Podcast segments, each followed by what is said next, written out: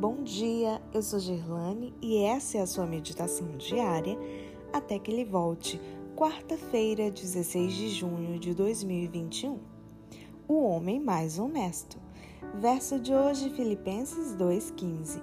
Para que vos torneis irrepreensíveis e sinceros, filhos de Deus inculpáveis no meio de uma geração pervertida e corrupta na qual resplandeceis como luzeiros no mundo.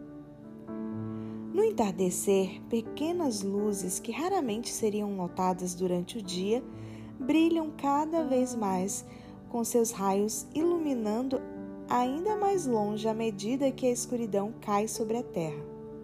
Paulo usou essa ilustração para insistir com os filipenses, a fim de que resplandecessem como luzeiros num mundo escuro. Sua admoestação é altamente adequada hoje. Provavelmente não fosse novidade para os cristãos daquela cidade saber que estavam vivendo numa época perversa e corrupta. Ainda assim, a depravada sociedade do primeiro século da era cristã dificilmente poderia ser mais corrupta que a nossa.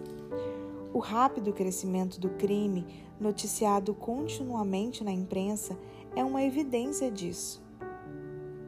Certo dia, andei pelo cemitério Oak Hill, em Battle Creek, Michigan, procurando localizar os túmulos dos pioneiros da mensagem do advento. Para minha surpresa, deparei com um modesto túmulo onde se lia a inscrição: David Hewitt o homem mais honesto da cidade. Que tributo! Posteriormente, um companheiro, professor e eu estávamos à procura da casa de campo de uma importante família adventista ao norte da Geórgia. Como as indicações que tínhamos eram vagas, parei o carro diante de uma mansão de pilares brancos numa elevação circundada por um gramado meticulosamente bem cuidado. Lá estava um cavalheiro de idade avançada, assentado numa cadeira de vime ao lado de uma mesa abarrotada de legumes para venda.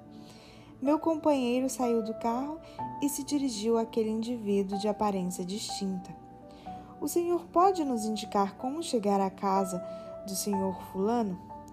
O homem magro levantou-se em sua plena estatura de mais de um metro e oitenta e replicou num refinado sotaque do sul dos Estados Unidos.